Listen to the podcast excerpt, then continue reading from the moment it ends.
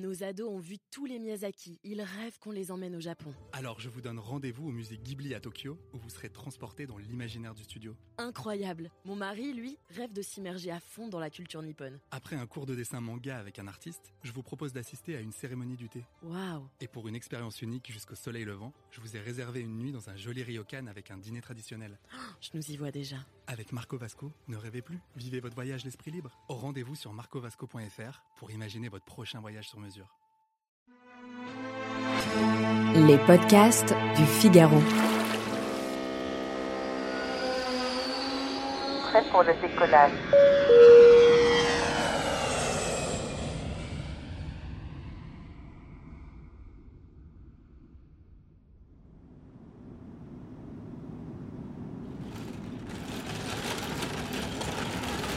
Avec son chariot, le steward avance dans l'allée.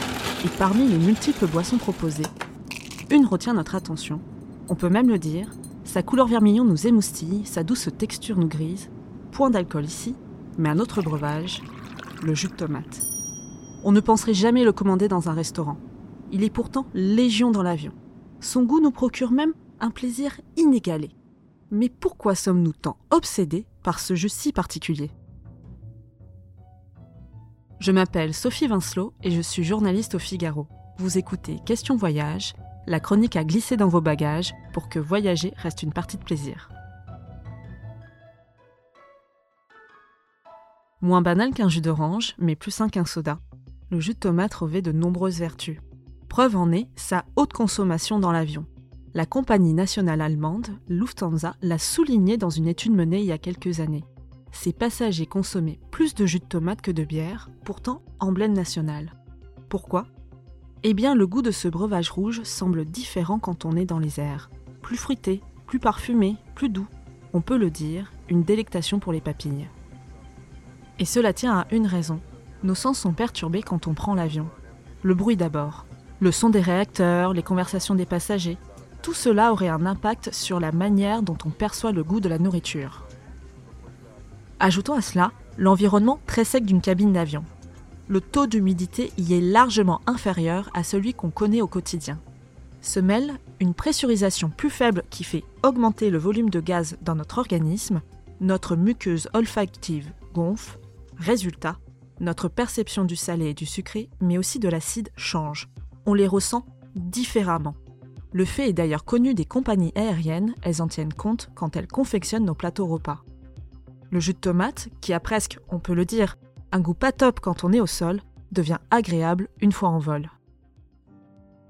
Avec ce breuvage rouge apparaît alors cette autre saveur qui a d'ailleurs un nom, umami. Mais c'est quoi exactement? Eh bien c'est tout ce qui n'est pas sucré, salé, amer et acide.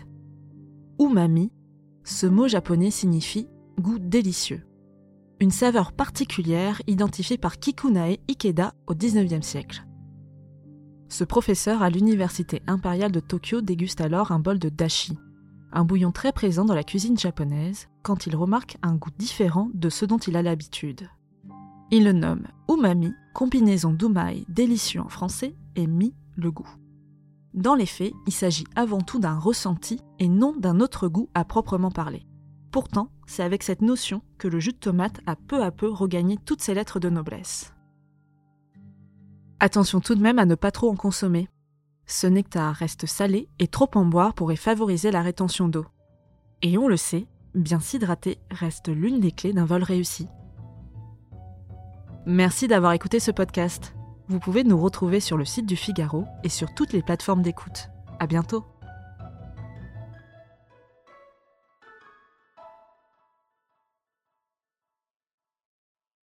Nos ados ont vu tous les Miyazaki. Ils rêvent qu'on les emmène au Japon. Alors je vous donne rendez-vous au musée Ghibli à Tokyo, où vous serez transporté dans l'imaginaire du studio. Incroyable. Mon mari, lui, rêve de s'immerger à fond dans la culture nippone. Après un cours de dessin manga avec un artiste, je vous propose d'assister à une cérémonie du thé. Waouh. Et pour une expérience unique jusqu'au soleil levant, je vous ai réservé une nuit dans un joli ryokan avec un dîner traditionnel.